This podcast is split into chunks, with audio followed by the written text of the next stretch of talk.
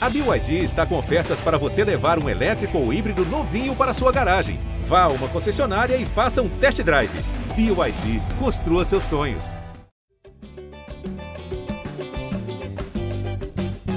Você que se liga no GE, tá ligado aqui no GE Flamengo, podcast 100% pensado e dedicado a você, torcedor rubro-negro. Eu sou Igor Rodrigues, estou aqui direto do episódio 166 um episódio que não vem depois de uma derrota, vem depois de um empate, empate com o Ceará, no Castelão, um a um, mas aquele empate né, que fica para o torcedor do Flamengo, que poderia ter saído com outro resultado de campo.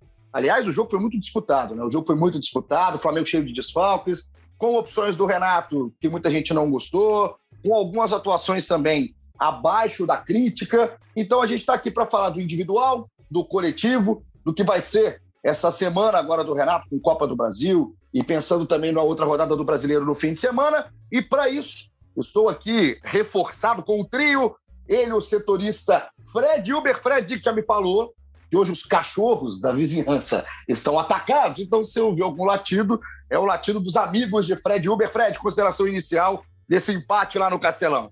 Fala pessoal, é todo mundo revoltado aí com essa atuação do Flamengo, né? Foi um jogo bem irritante, né? É, poucos jogadores se destacando individualmente e coletivamente é, a gente vê como a diferença de das peças do time principal ali, Arão não jogou, Bruno Henrique não jogou, Rodrigo Caio não sei se dá nem para a gente botar na conta mais, mas o Flamengo muito desfalcado é, fica um outro time, né? Acabou que só ficou no empate que foi, foi bem, bem ruim com, e com alguns jogadores indo bem mal, assim, individualmente, como o Bruno Viana, o Michael também não foi bem. Tem muita coisa para a gente falar aí tem muita coisa. Esse desempenho realmente foi castigado, metralhado pela galera nas redes sociais.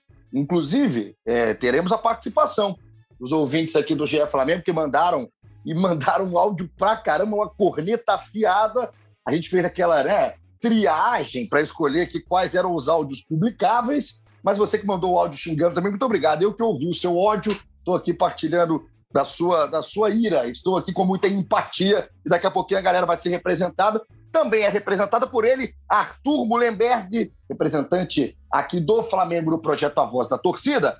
Ô, Arthur, o que que é, te incomodou mais ontem no jogo do Castelão, né?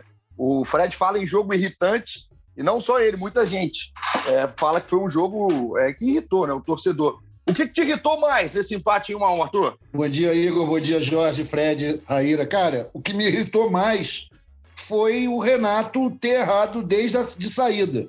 Eu acho que ele errou na, na escalação do, do 11 inicial e na hora que substituiu foi perda total. O time se perdeu completamente, a gente estava vendo um Flamengo desorganizado, que era algo que a gente não tinha visto ainda. Pelo menos no, na minha análise, o Renato ainda não tinha mandado um time zoneado ao campo. E ontem ele conseguiu fazer isso. Agora, um jogo irritante, um resultado ruim, mas ao mesmo tempo, eu acho que é natural, cara. Depois do cara meter sete goleadas seguidas e levar uma, era natural que desse uma acomodada. Acho que a hora que poderia perder dois pontos era agora mesmo. O Flamengo precisa se reorganizar, botar o time e voltar. Esses titulares fazem muita falta. E é isso, vamos em frente. O Enya ainda está mais para nós do que para os outros 19. Jorge Natan, também aqui presente com a gente, sua consideração inicial. O que, que te irritou mais? Vou aproveitar a pergunta, gostei da pergunta, fui bem aí na resposta o nosso querido Arthur Mullenberg. O que, que te irritou mais ontem? Foi a, é, atuação individual de algumas peças, Natan, ou foi o coletivo, esse time bagunçado? Concordo que o time foi bagunçado no Castelão. Qual foi é, o ponto mais crítico desse empate fora de casa? Cara, eu acho que as atuações individuais acabam sempre dando uma irritada maior aí.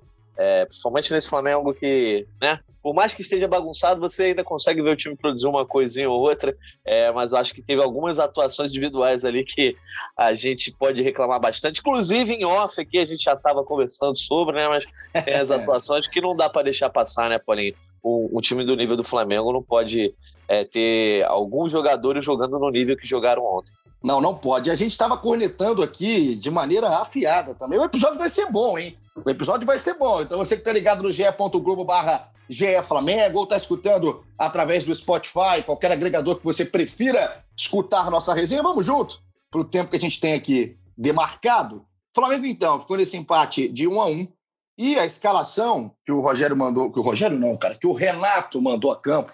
Agora é Renato Gaúcho, mude a chave. O Renato jogou mal? E você lembrou é, do Rogério. É, eu fui logo, fui logo canalha, que lembrei porque o jogo foi uma atuação. Foi, não foi, Arthur? Foi uma atuação a lá, a lá time do Rogério Senna. Mas o Renato mandou a campo com esses desfalques todos que a gente conhece, né? O Isla também estava fora com fadiga muscular, não tinha o Rodrigo Caio, não tem há muito tempo. O Flamengo não teve o Arão e o Bruno Henrique suspensos, e o Arrascaíta também não, não pôde né, estar presente. Foi outro jogador aí que desfalcou e deu muito problema, né? O Flamengo praticamente não teve criação e mostra aí que tem esse problema né, para o Renato resolver para as próximas partidas. Com isso, o time foi a campo com o Diego Alves, Mateuzinho, Bruno Viana, Léo Pereira e Felipe Luiz, Gomes, Diego, Everton Ribeiro, Michael, Vitinho e Gabriel Gabigol. Esse foi o 11 inicial. É, o Arthur tocou no ponto de escalação aí, logo na sua consideração inicial, Fred. Qual foi a ideia, hein? Pelo menos qual que você imagina que foi a ideia do Renato quando escolhe esse time para entrar? A gente está falando aqui das entradas do Michael e do Vitinho, né, nas vagas de Arrascaeta e Bruno Henrique, o Gomes na vaga do Arão e a manutenção da dupla de zaga Bruno Viana e Léo Pereira. Qual que é a ideia que o Renato te passa com essa escalação? Principalmente é, a gente pensando no que é ser o time sem as peças criativas, né? Principalmente ali o Jorge André Rascaeta e a ausência do Bruno Henrique, que está cada vez mais sentida também, porque o Bruno voltou a fazer grandes jogos, né? Não é um Bruno do início de temporada, é um Bruno Henrique muito mais próximo daquele Bruno Henrique que atingiu um nível de excelência lá em 2019.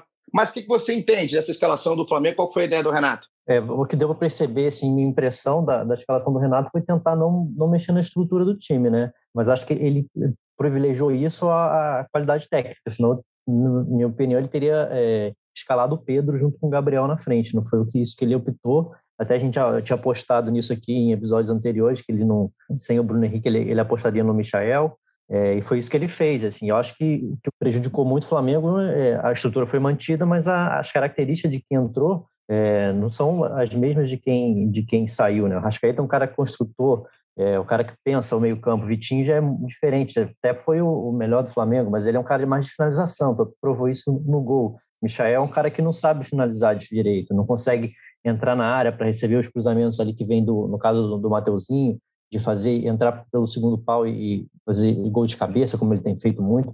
Acho que estão essas características que pesaram muito o Flamengo. O Gomes e o Diego são dois jogadores que conduzem muito a bola. O Arão é um cara que está de toca de primeira. Acho que esse somatório aí acabou é, fazendo o Flamengo ter uma, um desempenho coletivo ruim e não, não ter conseguido envolver assim, o Ceará como a gente está acostumado a ver o Flamengo fazer.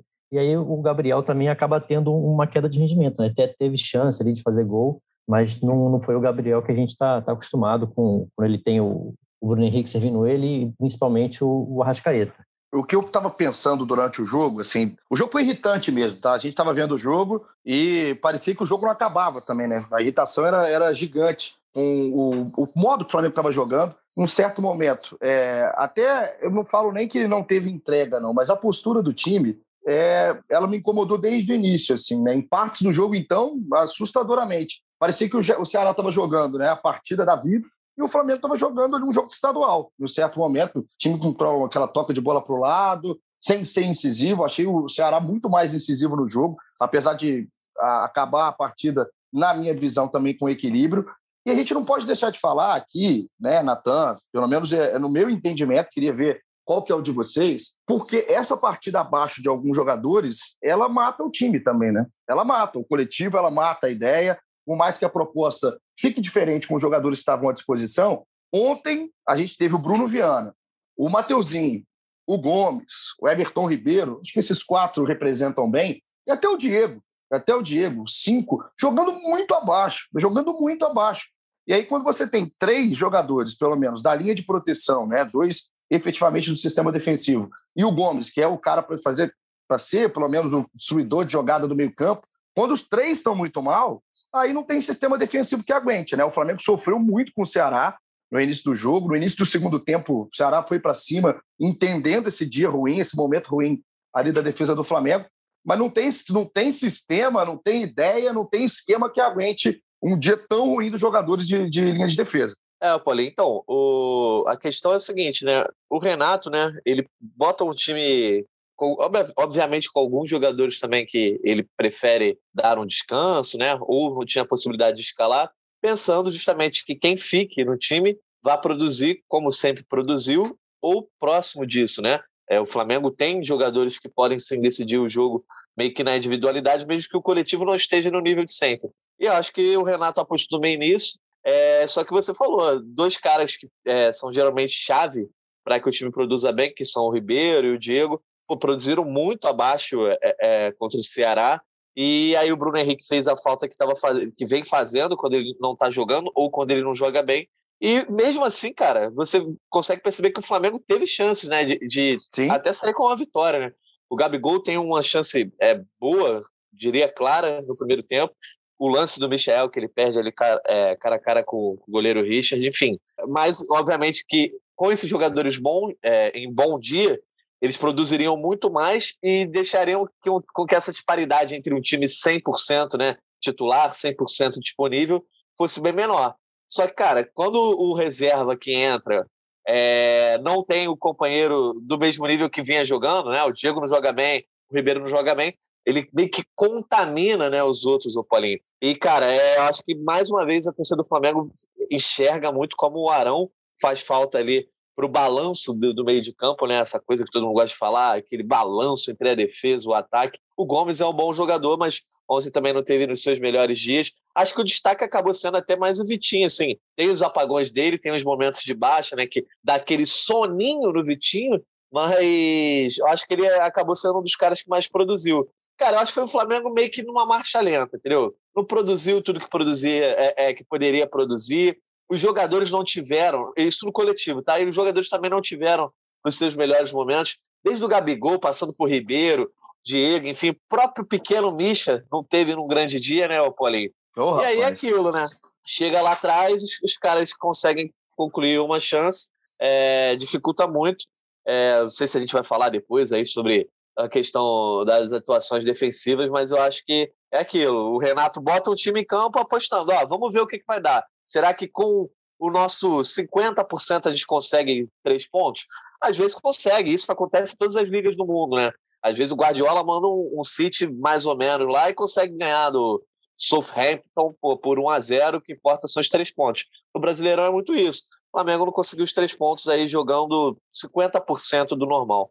O Arão fez uma falta tremenda, faz uma falta tremenda, porque a gente falar que o Arrascaeta faz falta, que o Bruno Henrique faz falta, é mais tranquilo, né? É mais transparente, todo mundo enxerga. O Arão, por mais que o Arão tenha dado provas em alguns momentos já, desde 2019 para cá, da importância que tem, e mesmo quando estava utilizado atrás, tem gente que ainda tem uma resistência ao Arão, né? E o Arão, acho que ontem é um jogo para terminar qualquer dúvida, de quem ainda tinha dúvida, porque é muito diferente, com a presença, é diferente até o rendimento do Diego.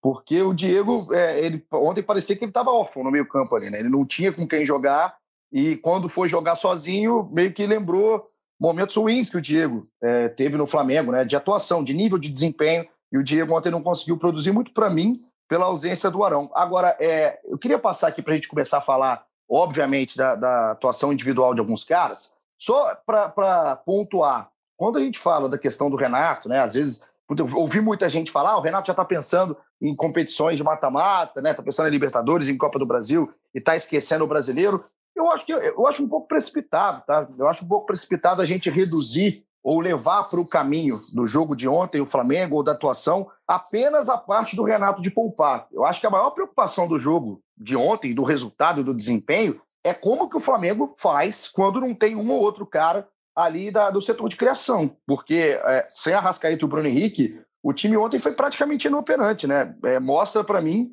muito mais do que o Gabriel e principalmente o Everton Ribeiro, que o Arrascaeta e o Bruno fazem uma falta danada. O Flamengo, quando não tem o Gabriel, ele tem um substituto à altura, né? O Pedro faz faz muito bem o que tem que fazer e o que sabia que ia fazer quando foi contratado. Agora, sem o Bruno Henrique, a opção cai muito. A gente vai ver agora com a chegada do Kennedy, né? Como é que chega o Andréas também. Mas sem o Bruno Henrique não tem um substituto à altura com a característica dele e muito menos para o Arrascaeta. Quase time nenhum vai ter. Mas não tem nem, nem alguém que se aproxime. O Vitinho, ele para mim é o melhor em campo, mas longe do que é o Arrascaeta na questão de distribuição de jogo, né? De ser incisivo, de ser um cara que acha o espaço onde não tem. Então, a preocupação é mais como montar, se sai ou não dessa estrutura de jogo do time titular, porque do jeito que foi o Flamengo ontem, ele não consegue, né? Esses pontos não vão vir com tanta facilidade como vem na sequência, com o time normal. É, é uma, um quebra-cabeça para o Renato ter na mão. E Arthur Mullenberg é também um, um desafio para o torcedor aguentar certas né, é, atuações individuais. Quero te ouvir falar sobre o Bruno Viana, porque vai ser o primeiro destaque aqui do nosso episódio 166. Mas antes de você, quero começar a colocar a galera, porque foi o cara, o nome mais falado, o nome que eu mais escutei desde ontem até o início da nossa gravação aqui da galera. Então vamos começar com o nosso primeiro torcedor revoltado aqui nesse momento, o Alisson Vitor, falando sobre Bruno Viana. Eu vou falar uma coisa para você, viu? Se o Bruno Viana é jogador, eu sou um Transformers. Não tem, não tem lógica, não. Moço, como que o cara faz um jogo horrível desse? E outra, como que o Renato escala esse cara com o Gustavo Henrique disponível? Moço, o Gustavo Henrique podia estar tá voltando com a perna quebrada. É melhor que o Bruno Viana. Não existe isso não. Esse cara tem que ir embora logo. Devolve ele para Portugal. O, o, nosso Alisson é um Transformer, né? Então, é, moço. Momento... é, moço, moço. Vou te falar um negócio, hein, Arthur. Realmente o Bruno, num, num, jogo muito, muito ruim, né? O Bruno é um jogador que não tem a confiança do torcedor pelas suas próprias atuações. Agora, ontem estava especialmente atabalhoado, hein? No lance do gol do Ceará, ficou girando, perdido, completamente perdido na jogada. Acho que até que tem um bote errado também do Léo no primeiro momento mas o Bruno merece as críticas. Né? Claro que a gente fala que crítica é em cima do jogo, do futebol. É, obviamente, a gente não tem aqui nada pessoal ao Bruno Viana, mas o que tem apresentado esportivamente é muito pouco, né, né Arthur? Deu mostras em algum outro momento dos últimos jogos, que até estava se equilibrando, mas rapidamente a oscilação vem, e quando ela vem, é isso aí que o torcedor fica com esse, com esse clima pesado. É isso, Igor. Eu acho que o Bruno merece todas as pancadas aí que os Transformers vão mandar nele. Isso é inevitável, porque ele tem jogado muito mal. Mas, assim, tem que ser racional e coerente. Ele sempre foi ruim, ele não foi ruim ontem. O que vinha acontecendo era que o Renato estava conseguindo dar a dose de motivação necessária para o cara se superar dentro de campo. E ontem, e aí a gente tem que pegar o que, que aconteceu. Não foram um, dois, três caras que jogaram mal foi quase o time inteiro. Então, acho que a responsabilidade passa automaticamente para o comandante, por ter escalado, por ter falhado na motivação, que é o ponto forte do Renato. Ele não conseguiu conscientizar o time ontem do que eles tinham que fazer. Os jogadores que precisavam ganhar moral, como no caso Léo Pereira e Bruno Viana, ficaram expostos. O Bruno Viana estava numa tarde muito ruim. O Renato ficou, na minha opinião, preso a uma decisão que ele tomou errada lá na hora que escalhou e desde então ele não conseguiu mais retomar o ritmo do jogo. Para mim, apesar de terem terríveis as atuações individuais, como a do Bruno, que tem que levar paulada mesmo, tem que se reclamar com o cara. é, um, é um back de 7 milhões de euros, pô. Ele tem que pensar nisso. O mesmo preço do Mari. Então, o Renato é o grande responsável pelas atuações ruins, por ter escalado mal e ter mexido pior ainda. A gente vai ouvir o Renato daqui a pouco. Separei um trecho aqui para um assunto nosso um pouquinho mais para frente. Mas, Fred, o Alisson aqui, que foi o torcedor que mandou é, a sua, o seu desabafo, vamos chamar assim, ele fala do Gustavo Henrique, né? O Gustavo estava voltando, né? Foi, foi, ali muito até surpreendente para mim quando o Gustavo estava na relação, né? Recuperado da Covid.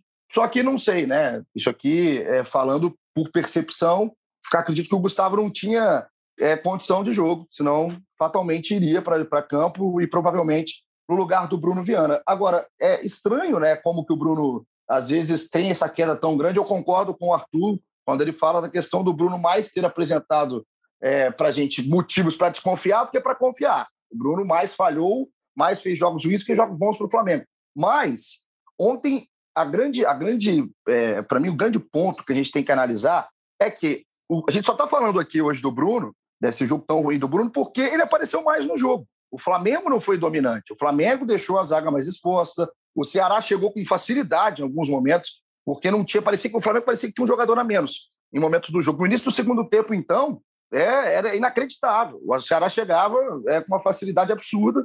E aí, quando, quanto mais você chega e quanto mais você exige do Bruno Viana, mais o episódio seguinte do nosso podcast vai ser desse, desse tom. Para com ele. Agora, é essa capacidade que o Bruno tem de oscilar me chama atenção, Fred. E aí eu fico naquela, desde lá de trás, desde lá de trás. Quando o Flamengo tem aí desfalques defensivos e tem muitos, principalmente o do Rodrigo Caio, é, o Flamengo vai ter que contar com esses jogadores do elenco. E eu não sei se vale mais a pena contar com o Bruno do que com o Noga. É, é, é exatamente pela mesma leitura. O Noga, nas vezes que entrou, e tudo que ele fez na base também vindo, mas estou falando aqui do profissional, quando ele entrou, ele, me passou mais confiança do que desconfiança. É praticamente o inverso do Bruno. E aí você colocar agora, se imaginar agora, se colocar o Noga no jogo que vai ter seis desfalques, talvez seja assim uma fogueira, uma fogueira para o garoto mas é porque o Flamengo perdeu chance, perdeu tempo de preparar, né? Perdeu chance porque deu mais chances oportunidades ao Bruno Viana. Essa reflexão fica agora na cabeça, mas não dá para negar que foi um jogo terrível do zagueiro, Fred. Ah, com certeza. É, e na média ele está devendo bastante, né? Ele conseguiu alguns jogos que ele passou despercebido, assim, não teve é, exibições é, ótimas, assim, é, mas na média está tá, tá devendo muito e, o, e assim, a, a percepção é de que todo mundo sabe que ele não vai ficar. Então, sim, não vejo muito. Eu entendo até o Renato que quer contar com todo mundo, quer dar moral para todo mundo, que sabe que tem muitos jogos, mas não, essa, essa questão que você falou do Noga, também concordo com você. Eu acho que tem que se apostar um pouco mais. É um cara que todo mundo vê potencial, um jogador de seleção. Não tem por que ele ficar ficar atrás nessa, nessa fila aí com, com o Bruno Viana, que é um cara que vai sair daqui a pouco do Flamengo. E não, até agora não, não correspondeu a, a, ao que foi dado a ele de confiança. É o que você falou do Gustavo Henrique, imagino que tenha sido mesmo não, é, não complicado, né? Depois Covid, ali saber a reação, acho que foi mais uma questão física mesmo. Imagino que já estava nos planos dar alguns minutos para ele, até pensando no jogo contra é, o Grêmio quarta-feira. Ainda mais agora, né? Que o Léo Pereira, esse sim, teve para mim, teve junto com o Vitinho, foram as duas únicas boas atuações do Flamengo. Léo Pereira melhorando bastante e imagino que esses dois vão fazer aí a, a, zaga contra, contra o Grêmio. Vamos ver como é que vai estar o Léo, né? O Léo tem uma, um trauma, o Flamengo ainda, não, ainda vai, vai ser reavaliado, a gente não sabe vai acontecer. Mas eu acho que com o Rodrigo Caio voltando no mês que vem, aí eu acho que vai ficar uma briga legal aí, Gustavo Henrique e Léo Pereira, de quem, quem que vai ser, vai formar essa dupla aí. Eu acho que o Noga tinha que ter mais, mais minutos para ele poder, sabe, para o Renato falar lá na frente, ó, dei, dei dei chance e, e, ainda não é momento dele ter, ter mais espaço no time, no time de cima, enfim, eu acho que ele pelo menos tem que ser testado. Até porque, Jorge Natan, essa fila que o Fred está falando, essa fila dá para furar, né? Dá para furar a fila, porque, sinceramente, né, com todo o, o, pacote completo, quando a gente vai falar da, da equação do Bruno Viana, é, ele, ele, ele, me causa mais desconfiança dentro de campo e fora também, porque a gente sabe que fatalmente o Bruno não vai ficar no Flamengo. A não ser que tenha uma, uma reviravolta muito grande dele, ele com ele, nesse final de temporada, e ele vire né, o Pablo Mari, mas isso está muito longe de acontecer. A gente está vendo um jogador que está em campo, que não entrega, que não dá resposta, que oscila, que quando dá a resposta é mais pelo time e não por ele. E aí a gente está vendo esse cara ter uma chance maior do que, no caso aqui, um moleque que é criado no Flamengo, um moleque que já mostrou potencial e tem não só valor para dentro de campo, como também valor econômico. A gente sabe da importância que tem a base do Flamengo na questão financeira. A gente viu agora com o Rodrigo Muniz, que foi apresentado lá no FUR, o time do coração de Jorge Natan. Então, eu, eu, não, eu não entendo muito, assim, às vezes, por que, que essa fila, por que, que o Noga ainda está lá atrás dessa fila, né? Não é que ele é solução de problema. A gente não achou o Maldini, mas é, quando você não tem ninguém nem perto do Maldini, eu, eu para mim, é muito mais consciente, faz muito mais sentido você dar espaço para um cara desse do que para o Bruno porque eu não sei, assim, eu, eu, eu meio que perdi um pouco de esperança em cima do Bruno Viana. E eu sempre tenho uma tranquilidade para falar isso, porque quando batia lá atrás, eu falava, cara, a gente viu muito pouco, o recorte é muito pequeno. Hoje não. Hoje a gente já viu mais, né? E a gente viu mais do mesmo. É, pois é, não dá nem para pensar na possibilidade de tentar recuperar o investimento, né? Já que é um empréstimo aí com, com opção de compra, enfim, é, é, não é um ativo exatamente do Flamengo. Cara, você, você falou de Pablo Mari aí, o Arthur também comentou, cara, ontem o Pablo Mari estava enfrentando o Lukaku, dando na, na, na, canela do Lukaku, dando carrinho, pô, o cara de alto nível. E aí a gente vê o Bruno Viana depois, uma hora depois jogando, a gente vê uma diferença enorme, né, cara? O Vou Lukaku fazer... bagunçou ele, né, Natan? Pois é, primeiro tempo o Lukaku deu trabalho, mas no segundo o Pablo Mari pegou o tempo do Lukaku ali, começou a dar umas porradas no Lukaku, o Lukaku não conseguiu dar, brilhar muito não. Maria é um bom jogador, né, cara? Enfim, mas assim, cara, eu, o, o, o, o Paulinho, quando eu vi esse lance aí do Bruno Viana, eu não acreditei, porque você sabe, você já, já jogou bola comigo, eu sou péssimo jogando bola. É, muito, é péssimo. Muito mais na defesa. Mas, cara, tem algumas coisas que pô, todo mundo que assiste futebol gosta, né? Tem a noção. E aí, quando eu tava, eu era criança, né? Criança não, ali, pré-adolescente. Primeiras vezes que eu fui jogar bola ali mais sério, pô, os coroas já chegavam. Amigo, não vira de bunda pra, pra, pra bola. O atacante tá vindo, não vira de bunda pra bola. É uma das primeiras coisas que você aprende quando você tá jogando de zagueiro, né, Paulinho? Cara, e o Bruno Viana, um zagueiro profissional jogando no Flamengo, tá vindo ali o ataque em velocidade, o cara vira de bunda pra bola. Acho que o Viana nem acreditou, né, cara? Quando ele viu o Bruno Viana indo pro outro lado na jogada. Foi assim, uma atuação inacreditável, que eu acho que é uma falha gravíssima que não pode acontecer é, de nenhum zagueiro, tá? Nenhum zagueiro, acho que de Série A do, do Brasileirão, pode, pode ter uma falha desse tipo, assim, que foi realmente uma parada meio infantil, cara. E é o tipo de falha que te custa pontos e pode custar o título, né? Não, aquela rodadinha, cara, aquela rodadinha é fantástica. É um negócio que não tem, não tem noção é aquela, aquilo ali, né? Aquele momento. Ah, de novo, acho que o Léo sai e dá um bote para não matar a jogada, né? Se ele vai dar um bote ali na frente, ele tá na linha. Se ele vai ali é para matar, ou mata na bola ou mata a jogada. E o Léo não conseguiu, deixa o espaço que o Felipe que tem que vir, né? Fechar esse espaço. Só que nesse, nesse momento o Bruno tá rodando. Ele tá, ele tá rodando. Ele tá literalmente rodando ali na frente da, juntou, da, da, área.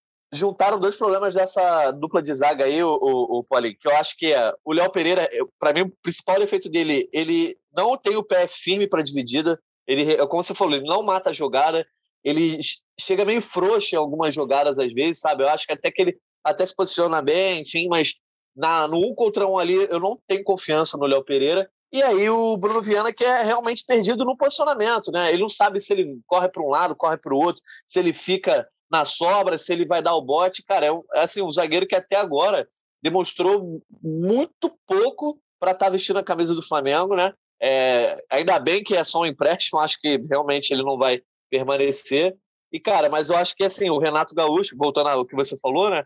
Tem que pensar se vale a pena dar moral é, continuar escalando um cara que não está jogando bem é, para tentar tê-lo como opção, mas em contrapartida perdendo pontos. Era mais ou menos o que aconteceu, cara, com o Gustavo Henrique lá com o Domi. O Domi foi insistindo com o Gustavo Henrique e o Flamengo perdeu diversos pontos naquela campanha porque o Gustavo Henrique estava sendo titular e fazendo e cometendo diversas falhas, né? Enquanto isso, o Natan, o Nog, enfim, já estavam aparecendo como opções melhores. E aí, beleza. Depois o Gustavo Henrique teve as suas oportunidades de jogar outros jogos com menos peso, etc, etc.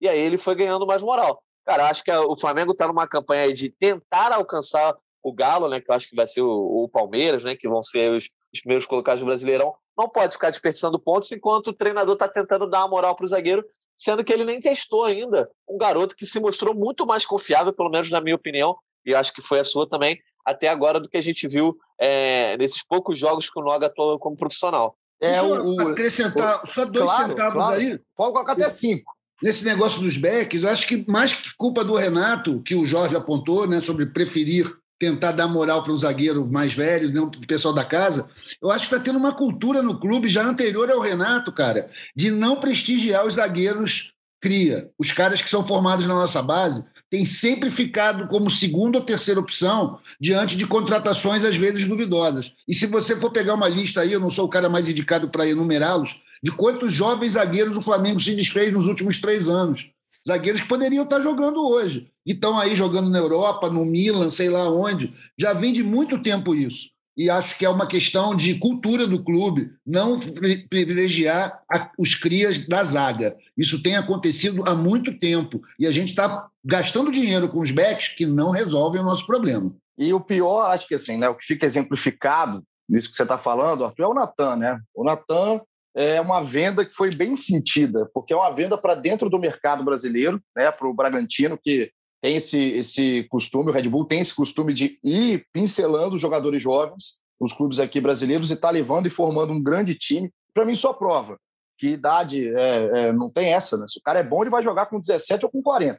O que vai mudar é a característica, né? Então, um garoto novo, ele entra com mais vontade, ele vai errar em algum momento, mas o cara vai te dar um retorno. O Natan deu retorno técnico no Flamengo e acabou dando esse retorno financeiro porque o Flamengo se desfez. Né? Foi uma venda interessante em valores, mas pelo que joga o Natan, eu ainda acho que é uma venda muito baixa. Se a gente for parar para pensar nesse pacote completo. E os jogadores que hoje o Flamengo tem, tirando o Bruno e falando do Léo, igual o Natan acabou de, de pontuar, eu, eu, vejo o problema no Léo, eu não sei nem se é problema, tá? Mas eu vejo que o Léo confia muito na antecipação.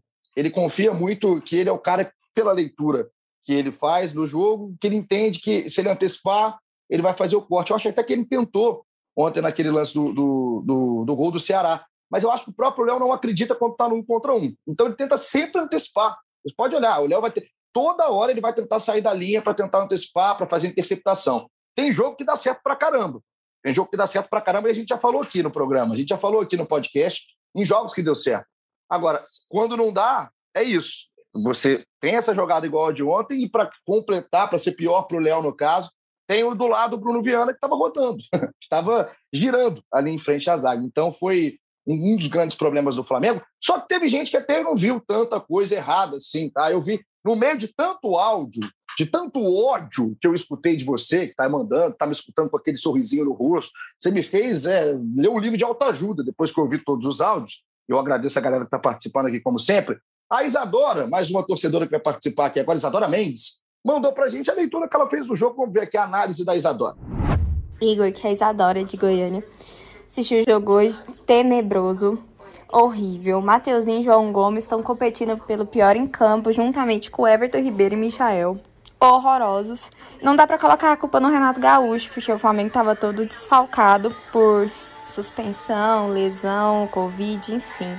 Só acho que ele errou na substituição, eu não tiraria o Gabigol.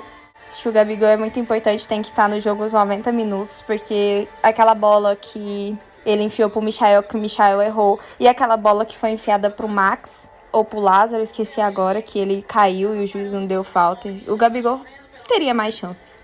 E é isso. E é isso, tava vendo um filme ali, você viu, Natan? Você viu, Fred? Saque da Serra Elétrica. É, uma perseguição, uma perseguição, perseguição policial ali. Depois me hoje agora, depois me manda o filme aí. Me manda qual filme que você tá vendo, que eu tô precisando de indicações de filme. Mas, é, na, na, visão da Isadora, então, o problema é, não é do Renato, né? É, são opiniões em cima do mesmo jogo, mas ela acha das substituições. E por que, que eu coloquei aqui a participação da Isadora agora? É justamente para a gente falar do que foram as substituições do Renato. Né? Achei que demorou. É, não sei o que você viu, o Fred Uber. Achei que demorou. Mas o que mais me chamou a atenção, até que foi aquele pacote com quatro é, substituições ao mesmo tempo. E aí o nome entraram o Max, o Gustavo Henrique, o Lázaro e o Pedro. E aí, além, não estou falando nem só do nome, não, tá? Nem só dos nomes, não. Aqui, principalmente o do Max, que causou estranheza. Mas do, do da proposta, assim. O que, que quis o Renato, cara, quando é, deixa três zagueiros por um momento ali dentro de campo? É, não bastava o Bruno, o Bruno Viana e o Léo Pereira, tinha o Gustavo Henrique, que entrou no lugar do Everton Ribeiro. Na hora das substituições, eu, eu fiquei perdido. Eu falei, cara, não é possível é, que tá indo para três zagueiros para tentar, né, é, se jogar ali para cima do Ceará. Mas qual foi o pensamento, assim? Porque eu, eu, eu vi um pouco de nada do Flamengo naquele momento ali, né? De nada, para ninguém. Tanto na parte ofensiva quanto na parte defensiva. Sim, é, sim, é, vale dizer que não, não tinham boas opções no banco, né? É, esses jogadores que estavam jogando normalmente são as opções de banco. Mas acho que principalmente em relação ao Pedro, o Renato demorou demais. Acho que ele deveria ter, ter saído um pouquinho dessa estrutura que ele, que ele pensa para o time diante do jogo que estava, tinha que ter colocado o Pedro, acho que sem tirar o Gabigol também. É, e eu acho que esse, essas quatro substituições juntas ali, tirando, principalmente tirando um, alguns dos principais jogadores, como Everton, Gabigol, para mim ficou uma, um, meio que um recado do Renato que estava bom, o empate estava bom, e que vamos botar o Max aí, que é um jogador que agora teve algumas chances, mas também que produziu pouquíssimo, quase nada, é, acho que, que foi um, acabou sendo um, recado do Renato que tá, um a um tá, tá legal, vamos, vamos pensar nas outras competições. E também não entendi, sinceramente, o que, que ele pretendia com aqueles três zagueiros, acabou que foi rápido, né? Que o Léo Pereira machucou, ele colocou o Rodinei e não, também, assim, aí já também já não tinha já não tinha muitas opções, Rodinei ficou jogando junto com o Mateuzinho, aí bagunçou tudo de, de vez e o Flamengo conseguiu, aí passou a, passou a criar ainda menos, mas realmente não, não entendi. Achei que o Renato demorou e acho que foi um recado muito ruim para o time, tirar aqueles jogadores todos naquele, nas quatro substituições, é, tirando alguns dos principais jogadores. Mesmo que não estivessem bem no jogo, são jogadores que podem decidir em uma bola. Além de todas as substituições, do que mudou, do que tentou ou não tentou o Renato, é, a gente fala muito, e eu ouvi né, falar muito do nome do Pedro e da situação do Pedro. É recorrente, o assunto é praticamente o mesmo quando se fala do Pedro no Flamengo, que é o pouco tempo do Pedro em campo, né, Natan? A utilização do Pedro, no caso. É, eu vou levantar aqui uma bola. É, antes até, vamos chamar o torcedor. Tem mais gente mandando aqui é, a sua participação, a sua contribuição. E esse torcedor aqui, em especial, manda exatamente sobre o Pedro, um olhar sobre o Pedro e até uma pergunta para a gente. Roda para a gente nossa editora, produtora, Raira Rondon. Fala, Igor. Fala, seus canalhas maravilhosos. Galera, sobre a insatisfação do Pedro, cara, faz sentido o garoto estar tá bolado daquele jeito? Eu acho que sim.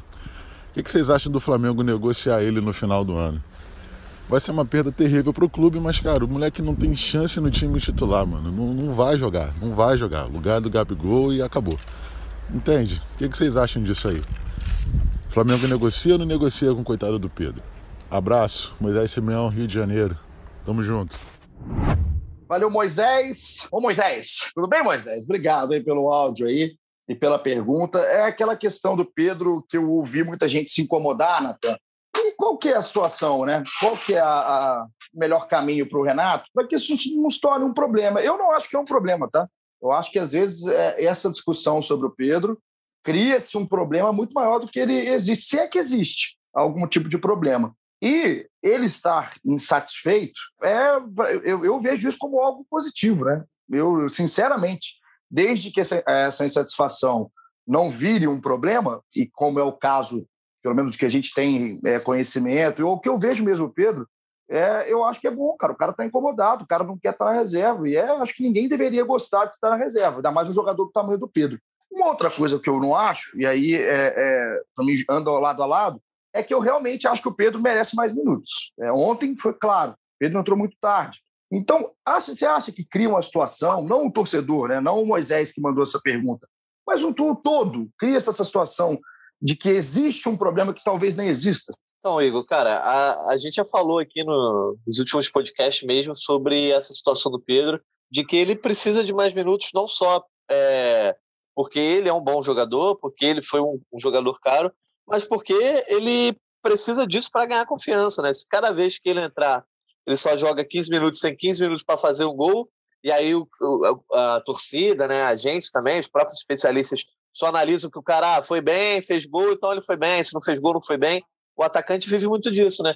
Então não dá para ele sempre entrar em campo tendo que resolver para botar a pulga atrás da orelha para poder ter mais minutos, de repente jogar junto com o Gabigol, é, pegar uma vaga aí, mudar o esquema para o Pedro jogar. Não dá para o cara viver sempre nessa pressão. É, nenhum jogador joga com esse tipo de pressão. E o Pedro também não, não pode jogar assim. Cara, sobre negociar o Pedro, ah, de repente tem que negociar o Pedro, cara, também não faz muito sentido você ter pago tanto dinheiro num cara como o Pedro, tá? Você não colocá-lo em campo e meio que você deixar ele como um ativo que ninguém tá vendo, né? Quando o Pedro estava fazendo gol direto, já estava sendo até cogitado para a seleção brasileira, falando, ah, não tem na seleção um cara como Pedro, é, isso aumenta muito mais a vitrine dele, até que se o Flamengo quiser vender por mais do que ele comprou, é um caminho também, né? É, é, a economia, as finanças do clube, de qualquer clube grande, hoje em dia também giram em torno dessa coisa, né? De comprar e vender jogadores, principalmente quem está no futebol sul-americano, né? Em, em centros diferentes ali que não as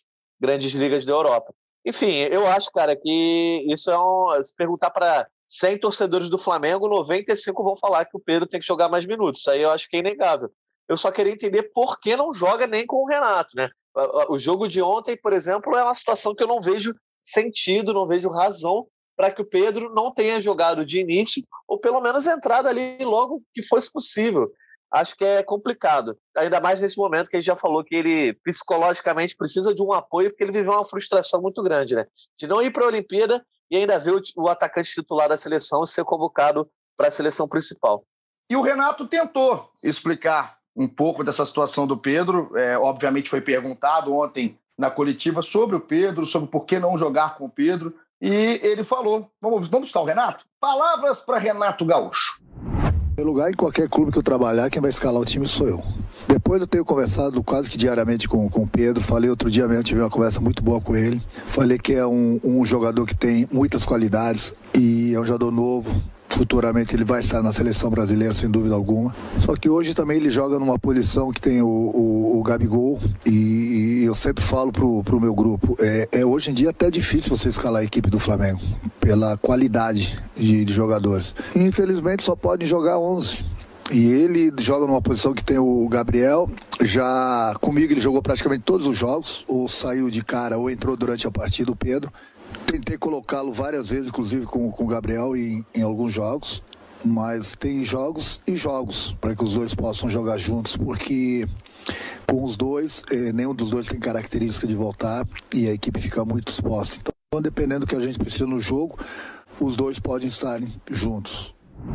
Aí o Renato, o Arthur Blemberg, falando um pouquinho né, do Pedro, dessa, dessa engenharia que é escalar o Flamengo quando o Flamengo está completo, mas para esse jogo, para esse jogo contra o Ceará, especificamente, esse argumento, para mim, ele, ele cai um pouco. Né? Eu entendo quando o Flamengo está 100%, né, com todo mundo à disposição, eu entendo o Pedro ser é, o reserva do, do Gabriel, o time está muito azeitado. Né? Agora, num jogo que você não tem dois no seu quarteto, acho que o Flamengo ele tem que saber jogar com o Pedro, porque o Pedro, sinceramente, ele é banco só porque existe hoje um time muito, muito encaixado, muito certo. Sem esse time à disposição do Renato, esse argumento do Renato não faz sentido para mim, Arthur. Não, não faz sentido algum. Agora, tem muito tempo já que a gente está vendo que o Renato, e eu estou percebendo isso agora que ele está no Flamengo, cara, que as coletivas do Renato são peças de propaganda, né? Em que ele escolhe cuidadosamente o que, é que ele quer dizer para abafar os assuntos. Agora, que, que acontece com o Pedro? É um craque inegável, todo mundo sabe, teria lugar como titular em qualquer time do Brasil. Agora, muitas vezes o Flamengo, cara, não vai ter o Bruno Henrique e ele não é o cara indicado para jogar com o Gabigol. Por isso que tantas vezes parece até uma heresia, entra o pequeno Misha no lugar do Bruno Henrique e ajuda mais o time do que o Pedro. O Pedro está vivendo aquela situação, sei lá, Luizinho das Arábias. Teve que ser barrado para o Pelé jogar. Acontece. Né? Ele tem que, pô, é, um, é garoto jovem, tem muito talento. Ninguém acha que ele é, ele é pereba. Ele vai ter o um momento dele, cara. Eu estou vendo uma excessiva preocupação com o estado anímico do Pedro. Eu estava doido para falar anímico aqui no, no programa. Cara, consegui. Eu acho que está muita gente preocupada com o estado anímico dele, esquecendo que ele teve uma Covid, ele ainda não está 100%, e que à medida em que ele for apresentando futebol, ele vai ter mais minutos e vai jogar. Eu não estou tão preocupado assim com esse negócio, cara. Acho que ontem, por exemplo, talvez ele entrando junto com o Gabigol, talvez o time não funcionasse da mesma maneira. Talvez não funcionasse direito. Não que tem time tenha jogado bem ontem. Mas às vezes a entrada de um centroavante fixo com as características dele não ajuda o desenvolvimento do jogo do Mengão. Eu, eu, eu entendo o que o Arthur está falando, Fred, queria te colocar nesse debate, porque é muito, muito óbvio que o Flamengo muda a forma de jogar quando vai ter o, o, Pedro junto com o Gabriel, por exemplo, dentro de campo, um jogo que não tem o Bruno Henrique. Vai mudar. Mas a, a minha questão é se não é necessário mudar. É, o Flamengo só joga de um jeito, o Flamengo só tem essa estrutura, sai dessa estrutura, vira uma, um, bando em campo, é uma zona, enfim. Não estou falando que o time do Renato tem jogado assim, não tem, pelo contrário. Mas eu, eu sinto falta de um time ter uma alternativa, já tem talvez um dos seus grandes jogadores no banco. É, eu vejo o Flamengo com pouco repertório quando precisa mudar. Quando está perfeito, quando está todo mundo, a gente está vendo o que, que acontece. Né? O Flamengo está empilhando aí goleada atrás de goleada, é um time que realmente quer jogar, é um time que cria muito. Agora, quando não tem, quando não está todo mundo à disposição, ou quando perde principalmente as suas peças de destaque, de criação, o caso do Arrascaeta e do Bruno, o Flamengo fica refém de, um, de uma estrutura, de um esquema e justifica isso para não usar o Pedro com o Gabriel. Eu acho isso raso. Eu acho um discurso raso. Eu acho que o Flamengo tem que saber jogar com os dois também. Não é possível. Só o Flamengo não consegue usar um jogador que é do talento do Pedro quando ele está à disposição e não tem ali o jogador titular, no caso o Bruno Henrique ontem. Eu vejo o Flamengo, esse discurso é de sempre se repetir, sempre se repetir para justificar um banco do Pedro. Nessa ocasião, eu, eu discordei do Renato, Fred. É, eu acho que esse jogo com o Ceará é um, um exemplo que você está falando, né? Consigo entender o Renato é, querer iniciar o jogo sem mudar a estrutura e tal, ou começar com o Michael, e, enfim, Vitinho, e não começar com o Pedro jogando. Mas diante do que foi o, do que foi o jogo, assim, Flamengo, a dificuldade que o Flamengo teve, e o, Ceará com uma, com uma, uma defesa, um time todo muito forte fisicamente, né? é, tá centroavante gigante, dois zagueiros gigantes. Eu acho que podia ter tentado o Renato alguma outra coisa, não necessariamente tirar o Gabriel, tira, podia ter tirado o Diego, enfim, e recuar um pouco o Everton, enfim, tentar alguma coisa para também ajudar um pouco o, o, Pedro a tentar se recuperar também.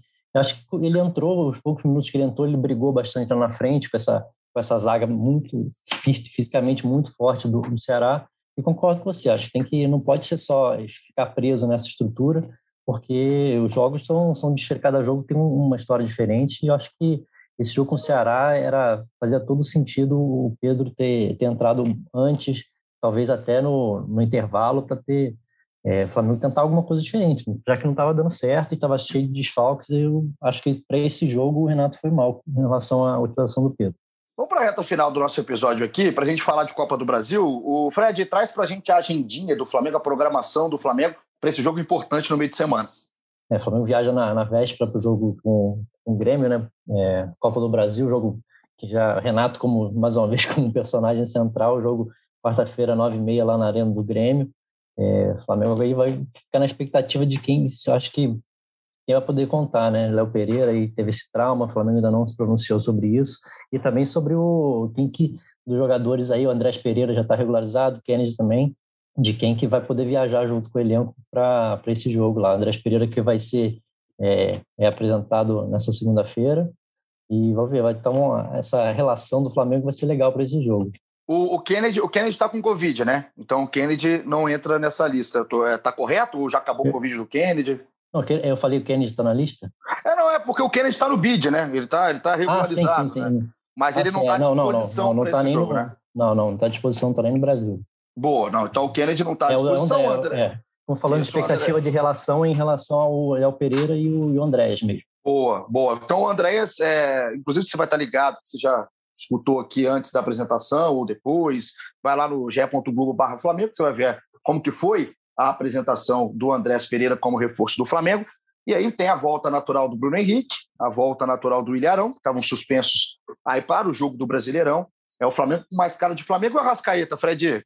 A Arrascaeta foi, foi mais poupado, né? Foi, deu aqueles exames que eles fazem todos antes do, do jogo, tá, apontou um risco um pouco maior acima do normal de uma lesão. Ele, o Flamengo deu uma segurada, mas para esse jogo com o Grêmio é, tudo a tendência é que seja titular tranquilamente. E aí, ô Natan, pega o Grêmio no momento, o Grêmio estava tava no osso danado, até uma certa parte da temporada, o Filipão chegou mesmo assim com muita dificuldade para construir o jogo do Grêmio, mas talvez seja a melhor fase do Grêmio, é o melhor momento do Grêmio, está conseguindo algumas vitórias, começa a tirar o pé da lama, ainda está na zona de rebaixamento do Brasileirão, mas já consegue avistar né, um horizonte menos turbulento, eu estou com a expectativa de um jogo bacana, tá? De um jogo interessante. Como é que você está encarando, depois desse empate irritante, como é que você está encarando esse jogo de ida contra o Grêmio na Copa do Brasil?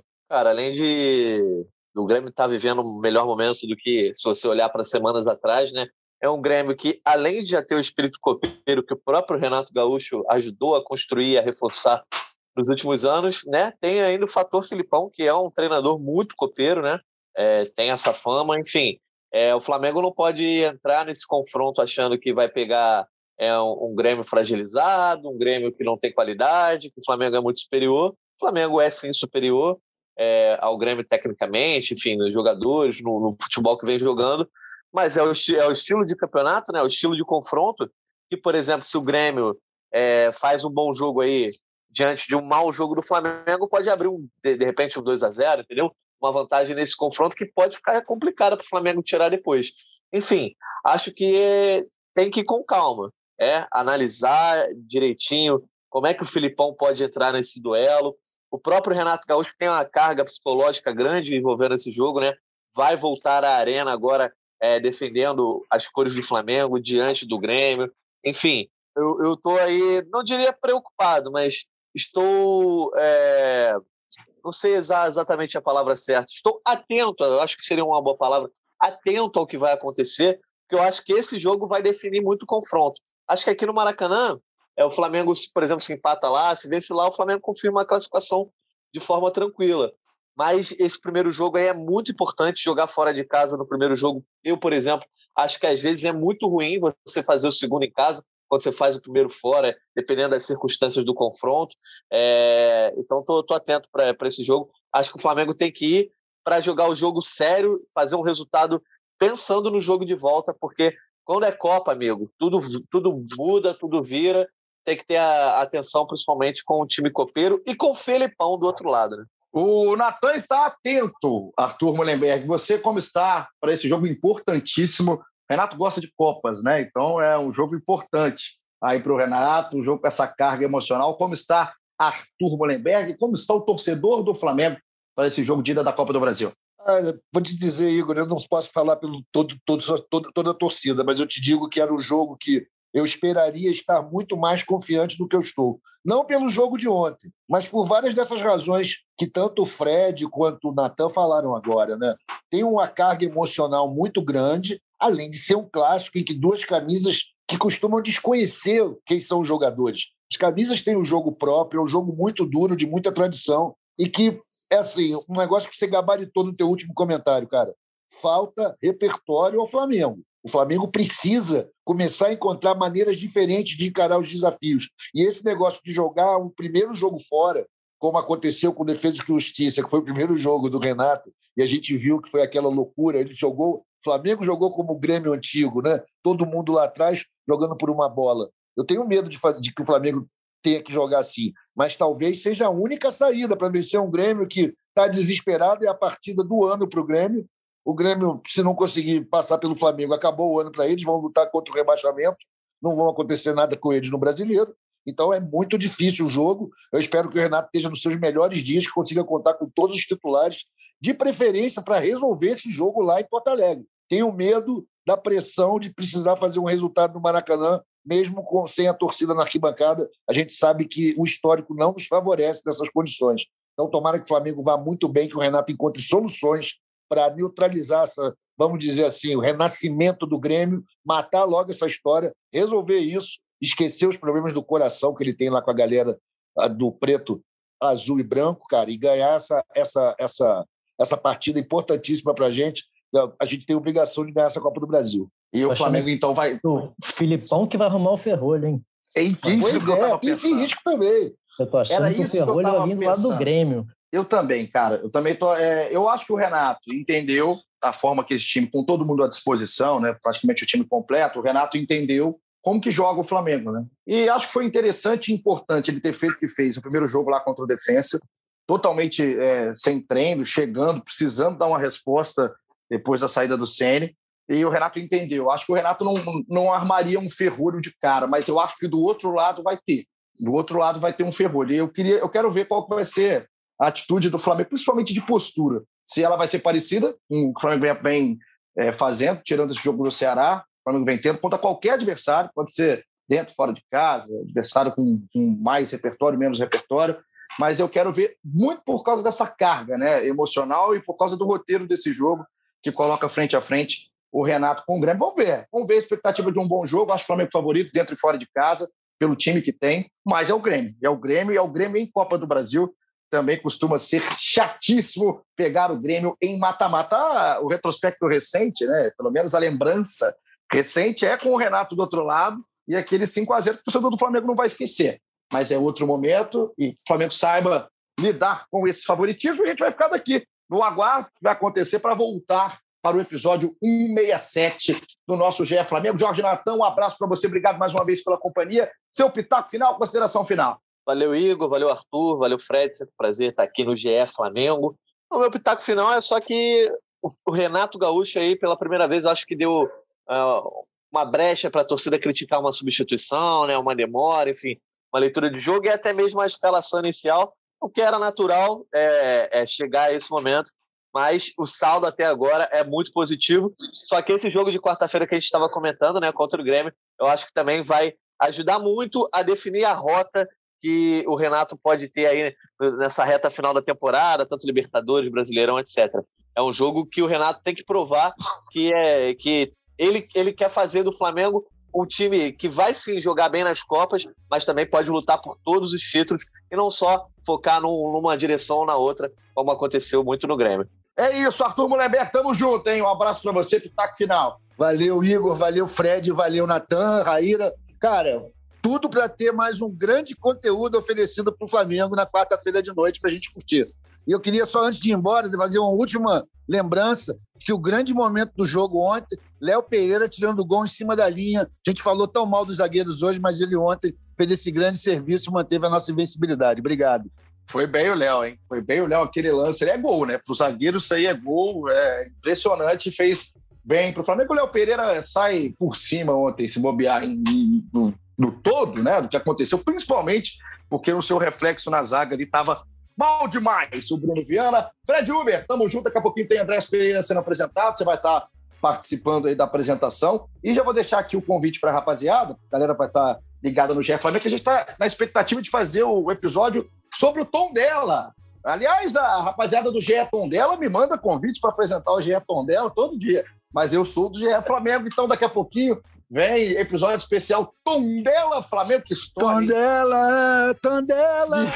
olha aí, olha o que, Tondela. Aí, olha o que que faz ah. comigo. Aí tem que passar por né? isso. Aí tem que passar por isso. Pode mandar também, ó. Tondela! Isso, beleza.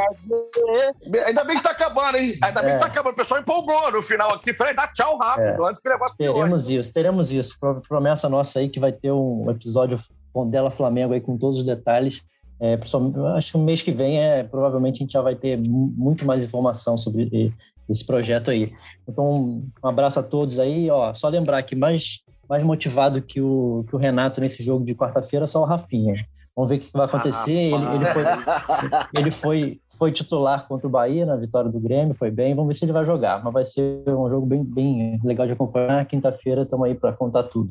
Rapaz, esse jogo tem história. Então a gente está aí, com as promessas de estar aqui quinta-feira depois do jogo da Copa do Brasil e também com esse retom dela, Flamengo. Teremos episódio especial e vocês já viram, né? Que a música, o áudio vai ficar por conta de Jorge Natan e Arthur Mulherbeck. Que cantores eu tenho aqui, cara. Não nem roupa para apresentar isso aqui perto desses dois cantores, dois tenores do nosso GE Flamengo. Valeu você que acompanhou, você que participou, obrigado pelas mensagens, pelos áudios é, infernais que vocês mandam a todo momento. E a gente volta na quinta-feira para falar tudo sobre Grêmio e Flamengo, Flamengo e Grêmio, jogo da Copa do Brasil. Obrigado, Raíra Rondon, nossa editora, produtora, voltou, hein? Tava no chinelo. Ah, não, mas era fase olímpica, estava aqui ajudando as Olimpíadas. Estava nada, estava aí à toa. A Raíra Rondon e agora está de volta aqui, sempre ajudando a gente no GE Flamengo fazendo de tudo. Obrigado, Raíra. Tamo junto com você em casa. Até mais e aquele abraço.